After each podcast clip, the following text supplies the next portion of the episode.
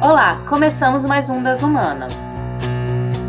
E hoje vamos falar sobre as desigualdades de gênero no trabalho. Segundo dados da Organização Internacional do Trabalho, a OIT, as mulheres ganham 14% a menos que os homens. E mesmo sendo 39% de todos os trabalhadores assalariados, as mulheres representam só 27% dos trabalhadores administrativos no mundo. E olha, sem contar que as mulheres têm mais probabilidade de ficarem desempregadas quando estão na faixa etária entre 15 e 24 anos. E para falar sobre essas questões e muitas outras da mulher e do trabalho produtivo e reprodutivo, chamamos a Cândida Alves. Oi, Cândida, tudo bem? Oi, gente, tudo bem? Bom, Cândida, seja bem-vinda e que os anjos do, das Humanas comecem a cantar, porque vamos ler o seu currículo Lattes. A Cândida possui graduação em Psicologia, mestrado e doutorado em Processos de Desenvolvimento Humano e Saúde. Todos foram feitos na Universidade de Brasília. No doutorado, defendeu a tese Divisão Sexual do Trabalho Inconsciente Político, História de Mulheres em Formação Profissional. Atualmente, ela é docente do Instituto Federal de Brasília. É isso, Cândida? A gente pulou alguma informação, algum detalhe? É, tem muita coisa no meio dessas entrelinhas aí, mas digamos que em termos formais é isso mesmo. Um prazer estar aqui com vocês, pessoal. Hoje, no dia da gravação, a gente está aqui numa sexta-feira à noite. Seria bom também a gente registrar presenças ilustres, que são os dois filhos da Cândida, com desenhos incríveis, e que está nos escutando atentos aqui para fazer esse debate também aí pela frente. Tá bom, Cândida?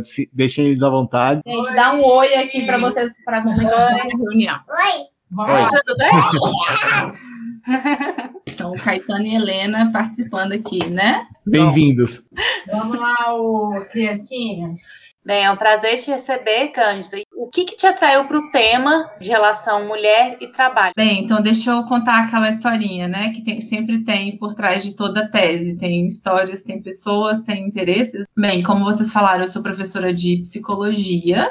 Assim, comecei o meu trabalho no Instituto Federal de Brasília, com esse cargo, com essa função. Quando eu comecei no Instituto Federal de Brasília, lá em 2012, trabalhando em um campus aqui do Distrito Federal, uma região administrativa chamada São Sebastião, os cursos que tinham lá, que tem ainda, são cursos que remetem a profissões tradicionalmente ocupadas por mulheres. Então, a gente tem cursos técnicos na área de secretariado, na área de técnico administrativo, também em áreas educacionais ele tem esse objetivo de formação profissional. Então, a vertente do meu campus era atuar em o que a gente chama de eixos tecnológicos na área de gestão de negócios e na área educacional. Isso fazia, né, e continua fazendo até hoje nós temos essa realidade de um público majoritariamente feminino.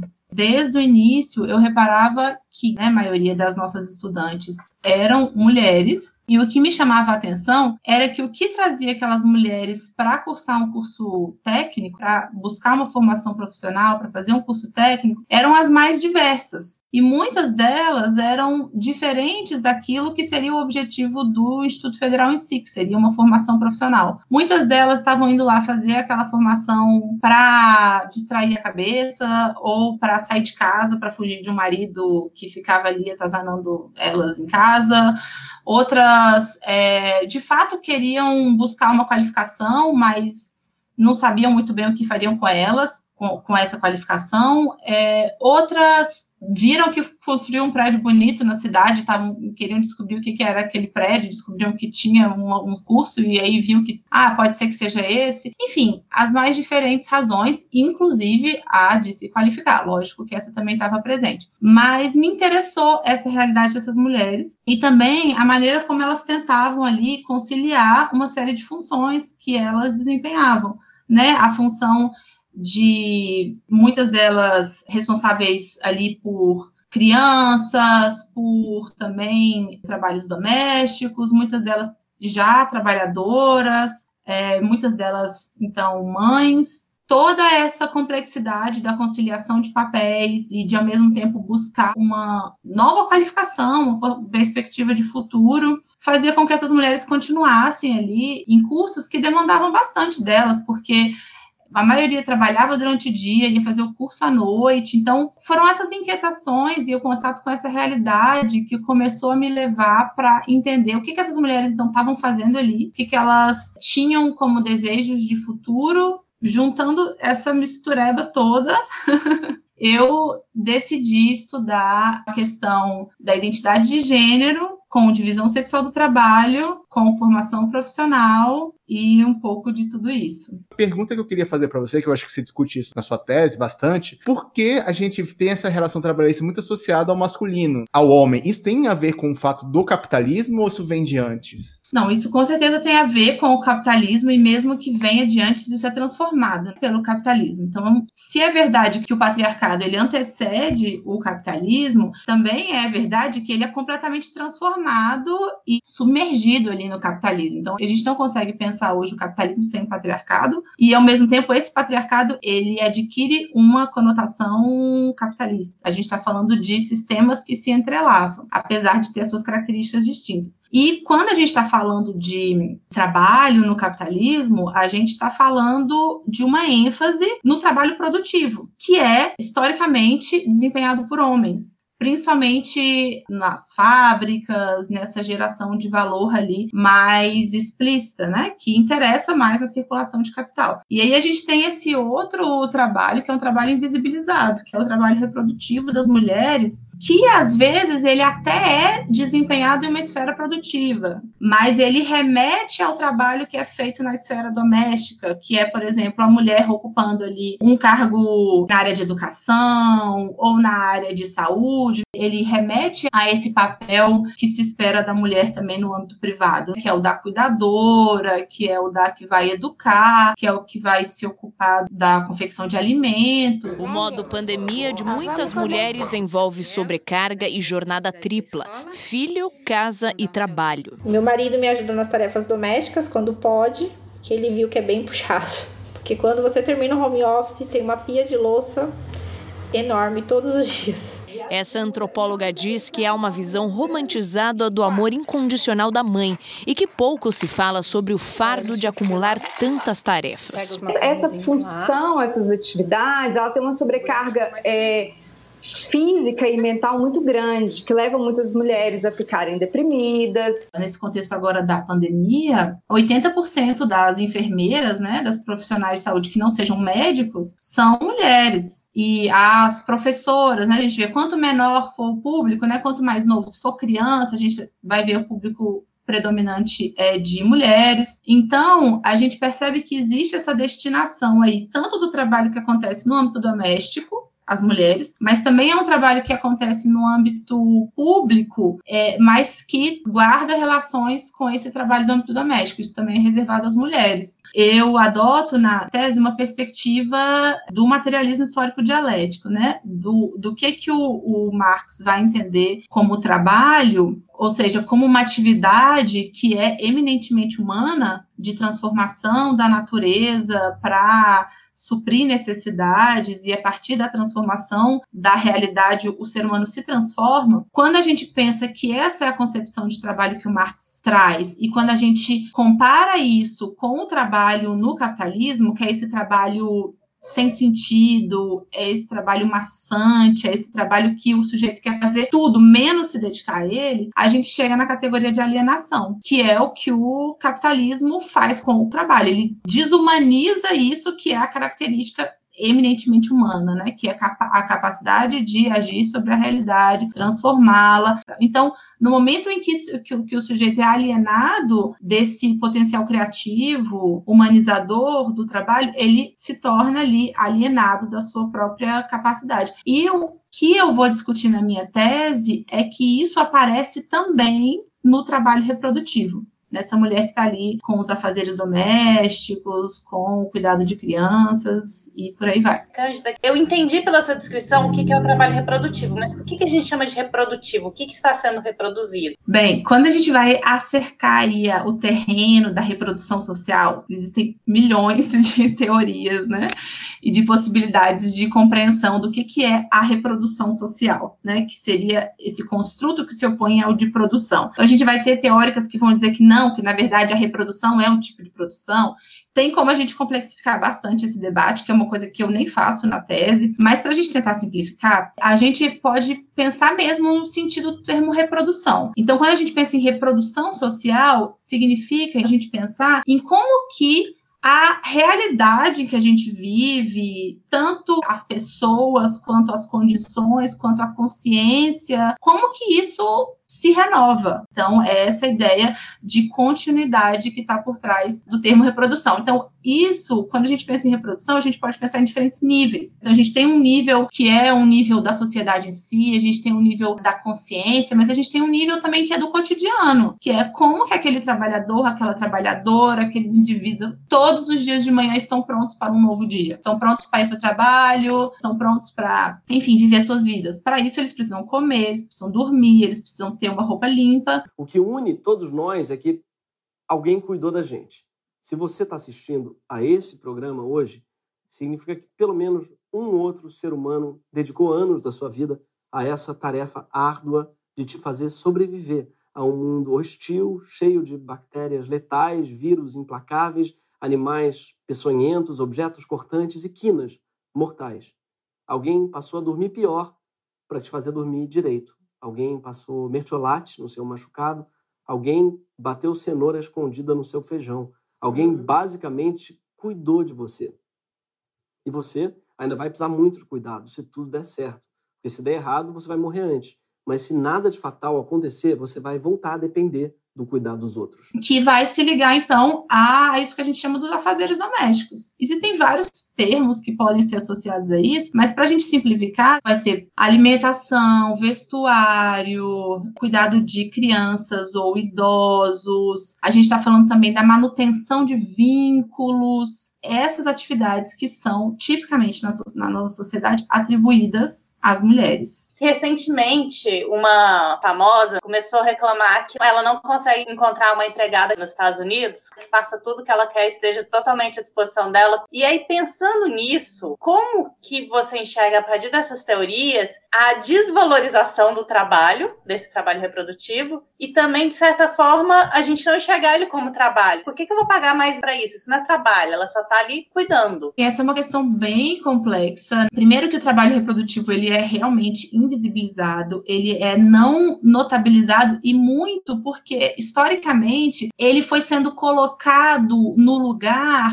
do amor e da dedicação abnegada da mulher. Então, se a gente for pensar na história ali de como que a gente vai conformando a mulher nesse lugar da submissão, essa mulher ela vai sendo direcionada também para essa dedicação a, a, tudo que se refere ao lar. Então essa mulher ela tem que fazer, ela tem que ser submissa ao homem, ela tem que ser dedicada aos filhos, ela tem que cozinhar com amor, limpar a casa, deixar tudo. Por mais que nesse caso específico, nesse exemplo que você deu, você esteja falando de uma mulher contratada por outra mulher, e eu vou, vou chegar nesse ponto, a ideia de mulher, então essa identidade de gênero, ela é construída de modo a ligar esse trabalho à esfera de, do amor e de uma coisa espontânea que a mulher gosta de fazer e que por isso não tem que ser valorizada.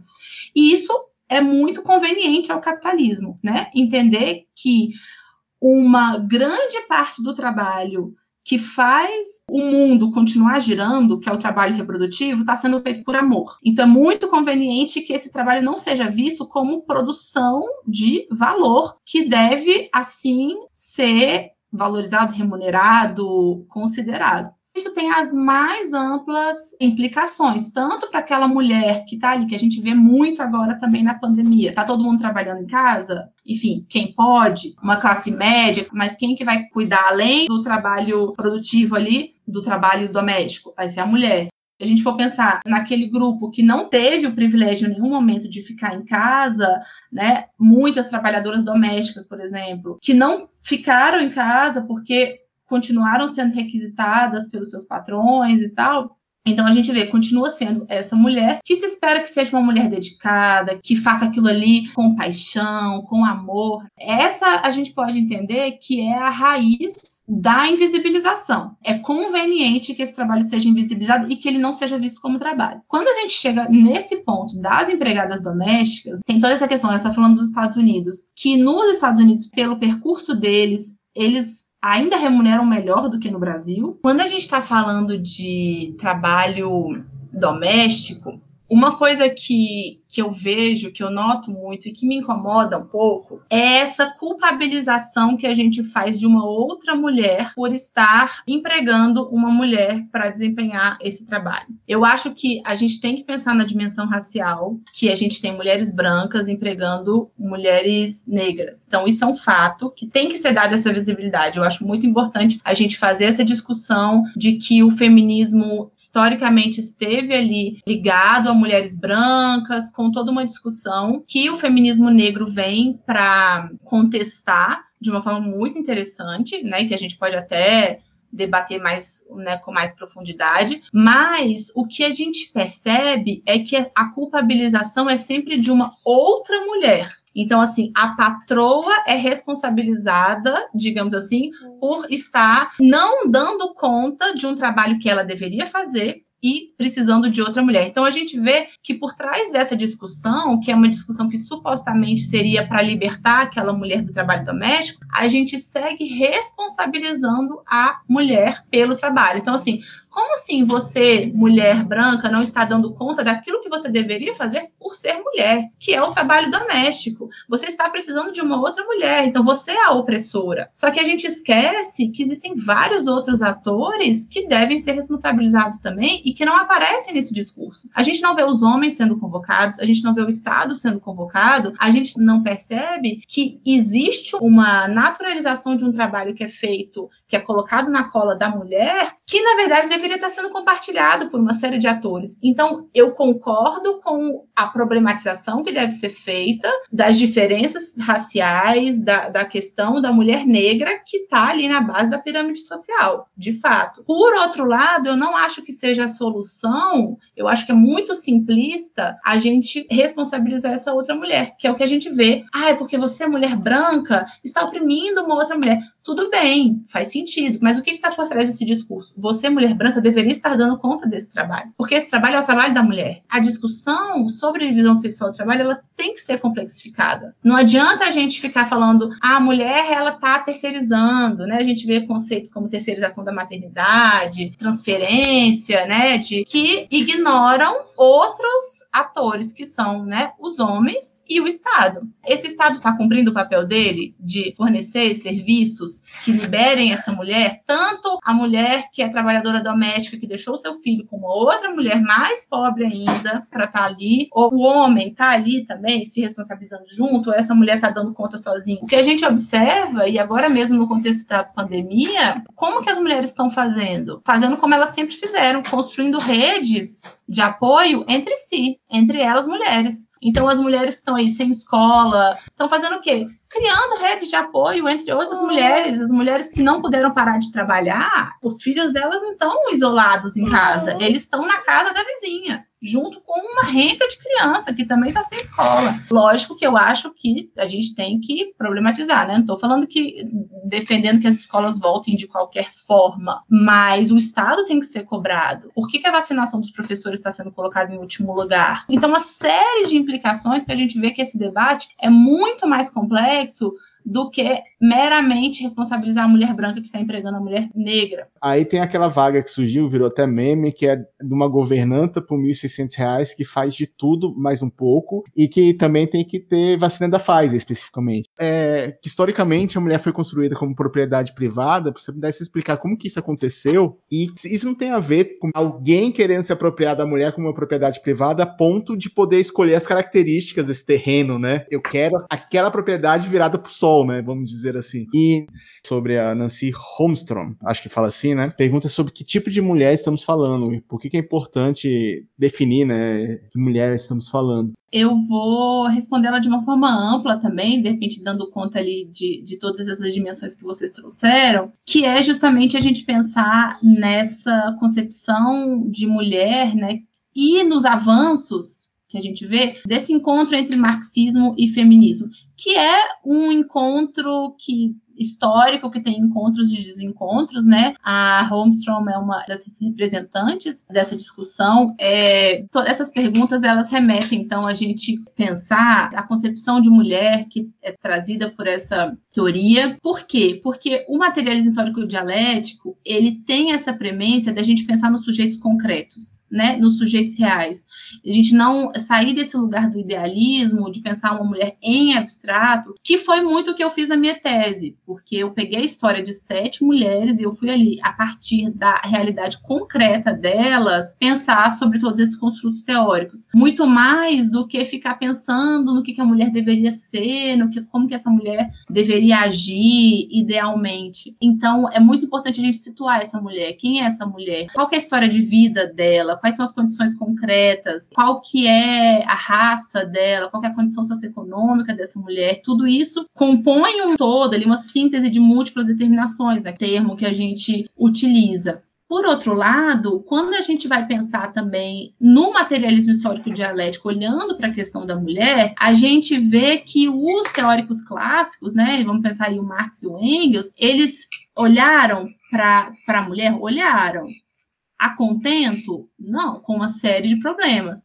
Mas aí, é por, é por isso que a gente é, é, é interessante a gente ver que a teoria ela não se limita, ela não se restringe à formulação feita por esses precursores, né, por esses primeiros pensadores.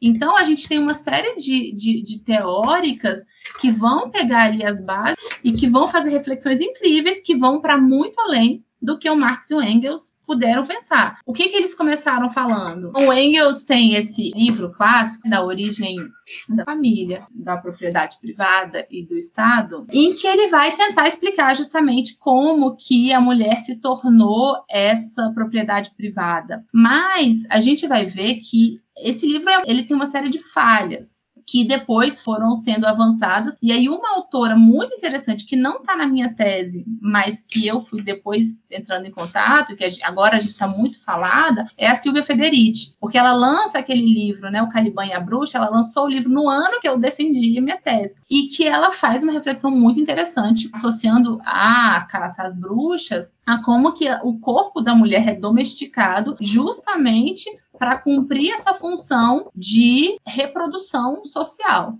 porque isso interessa, né? O capitalismo ele precisa controlar as formas como essa reprodução se dá. O capitalismo precisa garantir que existe uma mão de obra. O capitalismo precisa garantir que essa mão de obra ela está alimentada, ela está né, pronta para o trabalho. E para isso é imprescindível essa domesticação do corpo da mulher, né? Então essa mulher que passa a ser uma propriedade privada. O livro Caliban e a Bruxa, Mulheres, Corpo e Acumulação Primitiva a Silvia Federici, ela vai lá na transição do feudalismo para o capitalismo e mostra como colocar as mulheres, né, tirar as mulheres da participação social, né, botar as mulheres em casa, foi essencial para que o capitalismo é, tivesse sucesso, para que ele nascesse e tivesse sucesso. No feudalismo, eu vou passar bem rápido, ele explica isso bem no livro. No feudalismo, as pessoas elas tinham o seu pedacinho de terra, eram servos, existia já uma questão complicada entre homem e mulher, porque isso é histórico, patriarcalismo é uma coisa que existe desde sempre, mas as mulheres elas não eram tão dependentes dos seus maridos, elas eram donas de suas terras também,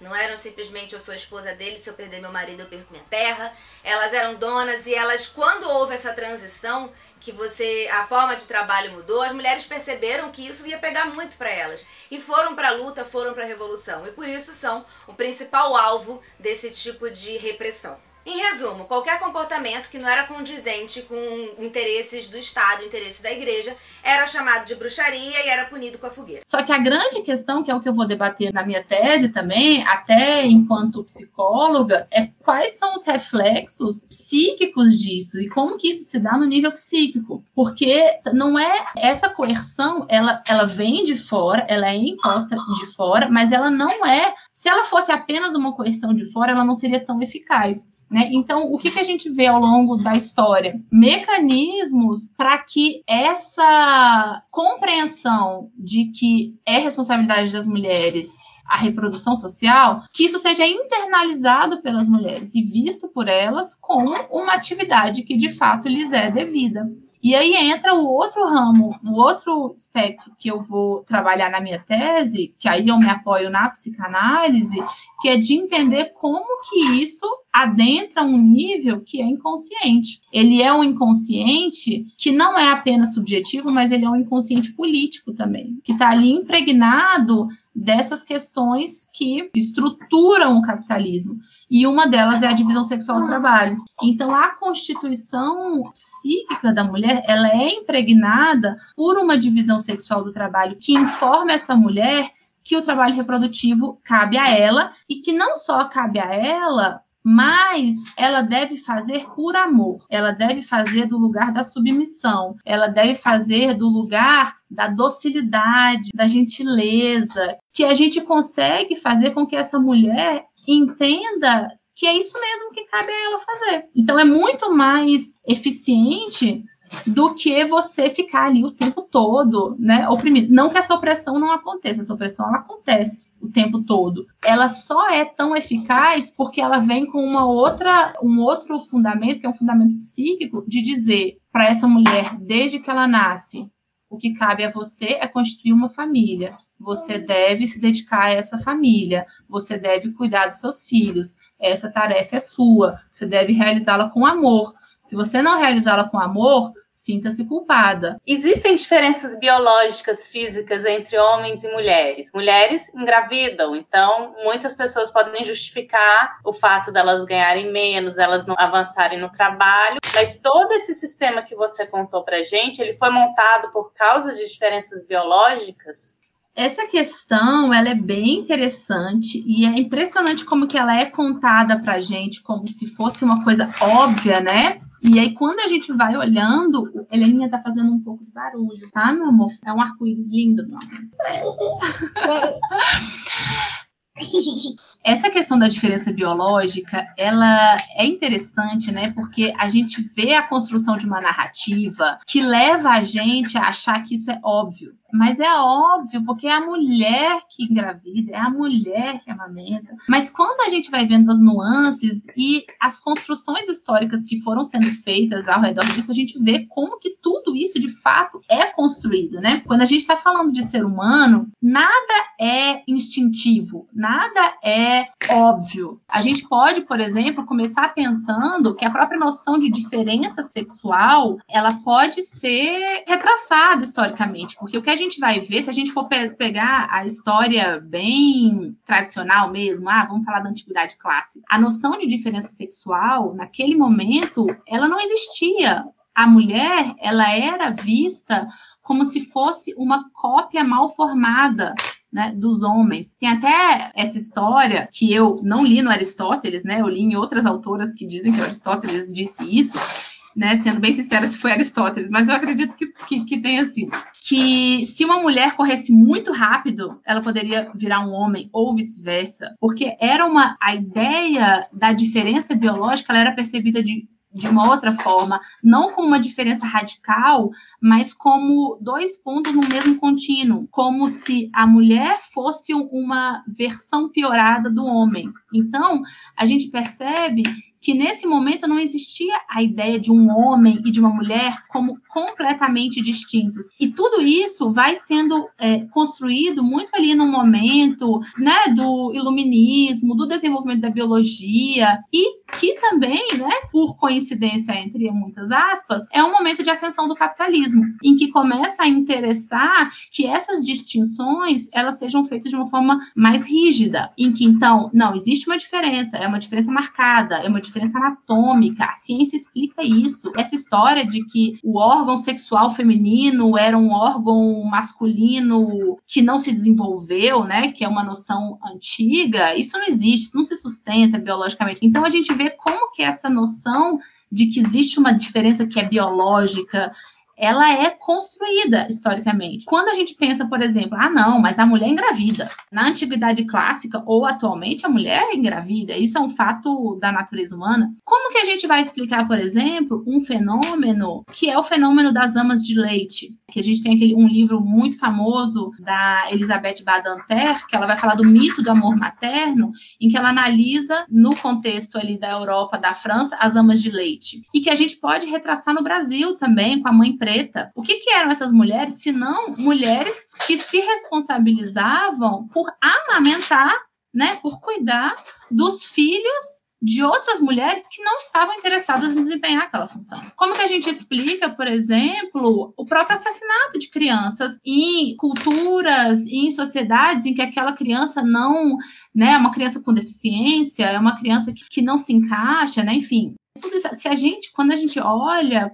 para a história e para a diversidade das sociedades, das culturas humanas, a gente encontra inúmeros exemplos que vão subverter essa, essa lógica biológica e que vão dizer que nada no ser humano é instintivo e é biológico por obviedade, que tem que ser assim. A gente pensa nessa pergunta: ah, tá, mas como que a mulher vai ganhar o mesmo tanto que o homem se ela engravida?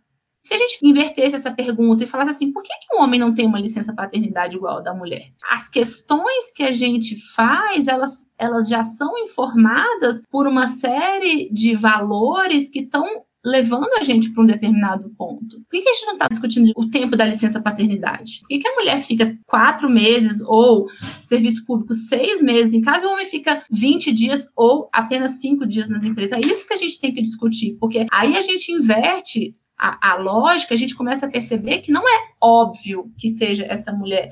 Porque se, tudo bem, existe o fato biológico do parto, tudo que vem a partir daí pode ser feito por homens ou por mulheres. Ou seja, a habilidade do cuidado é uma habilidade humana, não é uma habilidade feminina biologicamente as mulheres parem, mas todo ser humano é capaz de cuidar. E tudo que vem daí é totalmente possível de ser realizado por homens ou por mulheres. Então a gente tem que pensar que vem de uma conveniência social, política, em grande medida econômica, que essas funções estejam sendo feitas por uma metade da população que não está sendo valorizada, não está sendo remunerada e que percebe aquele trabalho como um trabalho que ela tem que fazer por amor. Eu sempre me lembro de uma professora que estava na minha banca e ela fala assim: o que a gente está lendo aqui nas histórias de vida dessas mulheres são histórias de sobrevivência. Assim, as histórias que eu conto na minha tese são histórias muito fortes, né?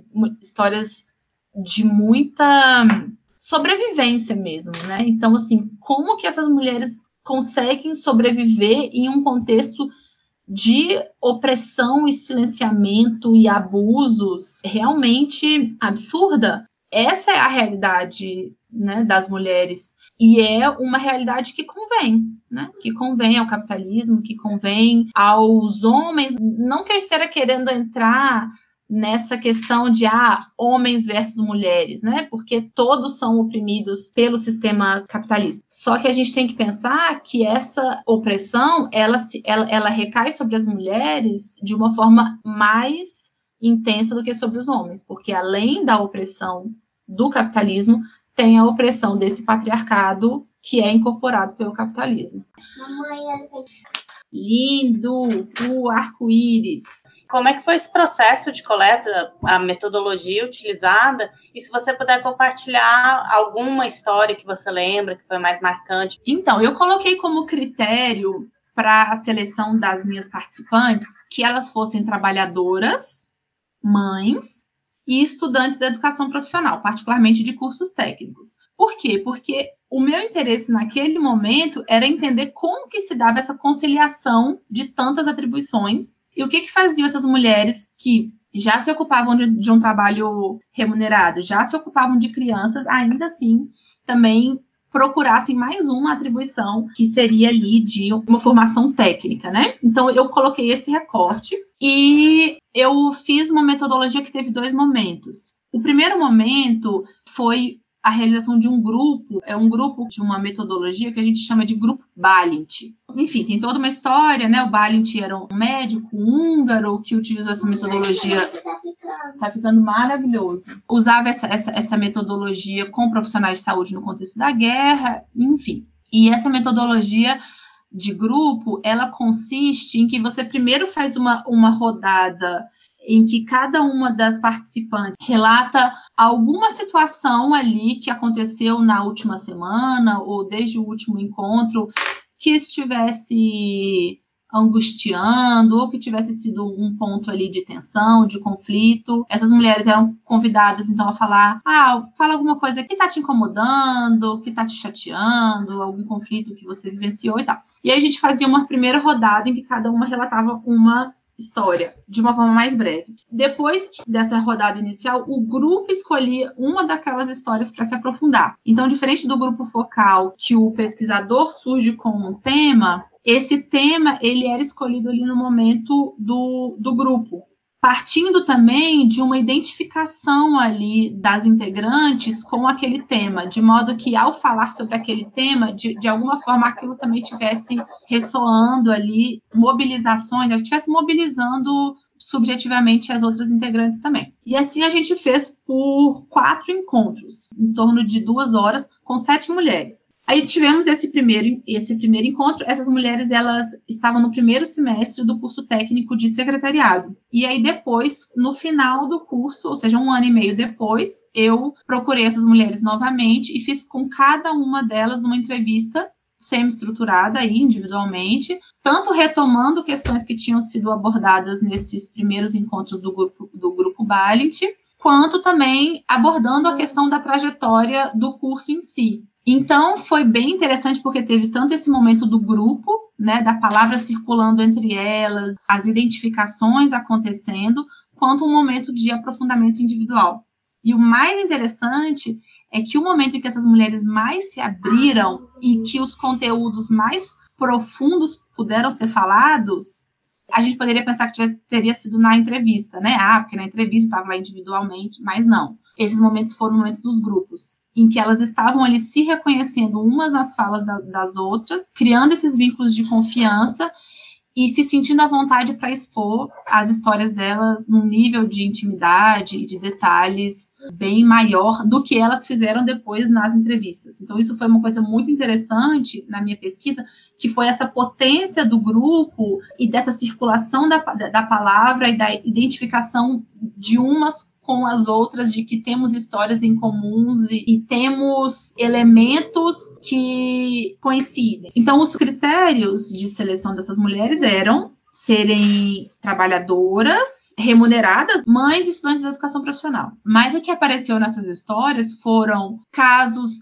em quase todas elas, casos de violência seja violência física ou violência psicológica. Em muitas dessas histórias, casos de abuso. Em muitas dessas histórias, casos de começar a trabalhar na casa de outras pessoas desde criança né? Então, uma série de coincidências naquelas histórias que remetiam todas elas a esse lugar da mulher que a gente vai observando que é informado pelas teorias, por essa análise histórica, que diziam todas elas respeito, então, a essa divisão sexual do trabalho e a essa também atribuições de traços de personalidade que vem associado com a divisão sexual do trabalho. Então, a mulher não só deve se ocupar dos trabalhos domésticos, mas ela deve ser submissa, ela deve ser gentil, ela deve ser amorosa. O homem não só deve se ocupar do trabalho produtivo, como ele deve ser firme, ele deve ser autoritário. Então, todas essas histórias, quando a gente lia essas histórias à luz desse referencial teórico, dessa compreensão da divisão sexual do trabalho, elas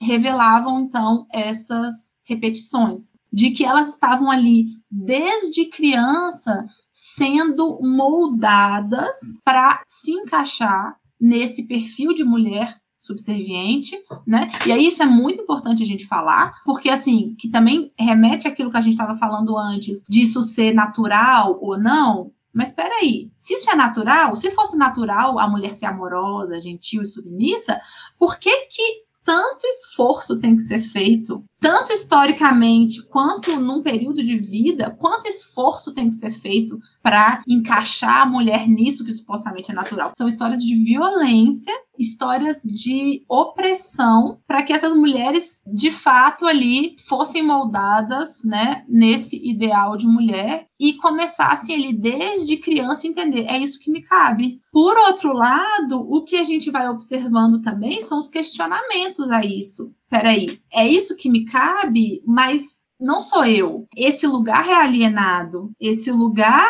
ele ele é limitante. Então todas essas tensões que vão sendo geradas numa tentativa de se encaixar num padrão, mas ao mesmo tempo nos questionamentos aquele padrão de mulher. E aí foi muito interessante estar estudando estudantes, né? Foi possível perceber todo o processo de transformação que essas mulheres vão passando ao longo do processo de formação delas. E um dos que mais apareceu no relato dessas mulheres foi, por exemplo, o de falar em público. Então, essa questão do eu era muito tímida, eu era muito envergonhada, e com o curso agora eu estou conseguindo me colocar, eu estou conseguindo falar em público. Então, foi muito interessante perceber isso, né? Como que essa mulher, ela não é vista como alguém que pode ocupar esse, esse espaço público, ou se ela pode, ela não tem voz ela não pode falar em público. Como a gente sabe que as mulheres negras, elas nunca tiveram o privilégio de estar em casa, né, presas ao ambiente doméstico, mas mesmo que elas ocupassem, né, e que elas ocupem o, o espaço público, é um espaço público que nega a elas essa voz, essa visibilidade. Agora eu consigo falar em público. Então, como que aquilo aquilo ali de certa forma, era um contraponto de tudo aquilo que elas tinham construído e sido levadas a internalizar.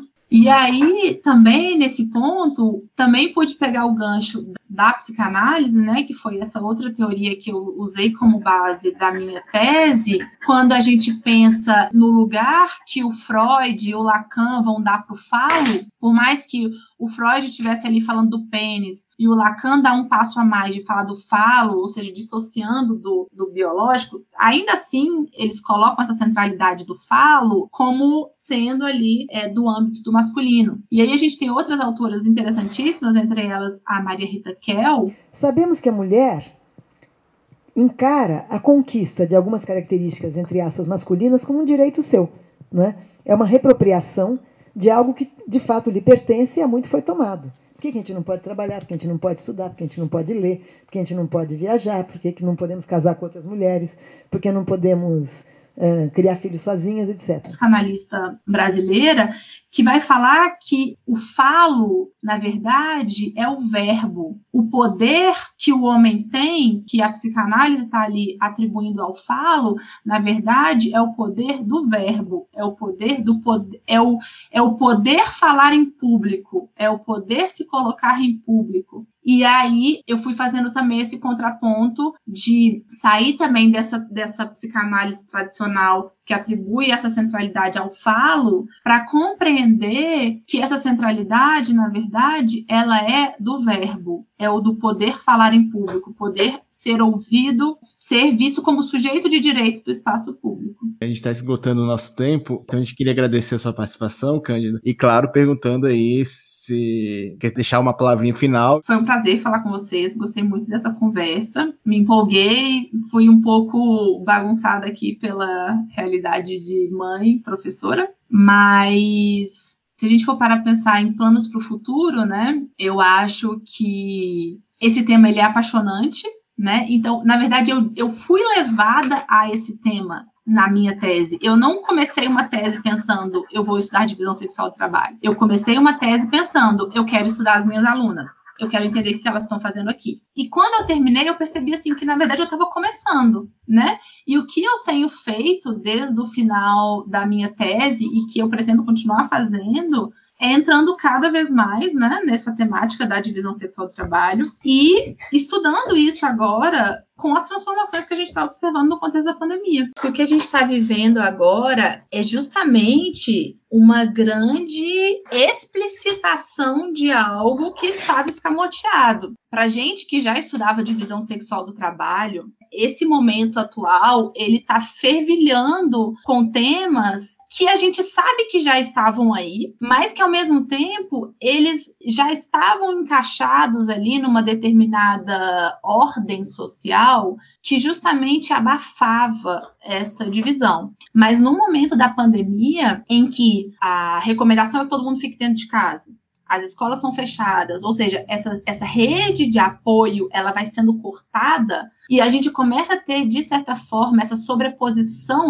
o que era o espaço privado é, é invadido pelo espaço público, a casa se torna um espaço público, porque é o lugar também de desempenho do trabalho, que antes acontecia fora de casa, acontece dentro, e ao mesmo tempo se torna claro aquelas pessoas que têm que continuar saindo de casa, fica muito visual isso começa a revelar uma crise, né? Que muitos autores têm chamado hoje em dia de crise do cuidado, porque a gente rompe essas redes, o trabalho recai todo sobre as mulheres seja aquelas mulheres que estão dentro de casa, seja aquelas mulheres que estão fazendo esse trabalho se expondo fora de casa porque não podem permanecer dentro, e a gente sabe que essas mulheres são as mulheres negras. Isso vai mostrando uma coisa que já estava ali, mas que se tornou o quê? Exacerbada a ponto de se tornar uma discussão internacional de que, opa, tem alguma coisa aí o cuidado, a reprodução social, ela nunca foi compartilhada. Ela nunca foi compartilhada por todos os atores. É, o que a gente está observando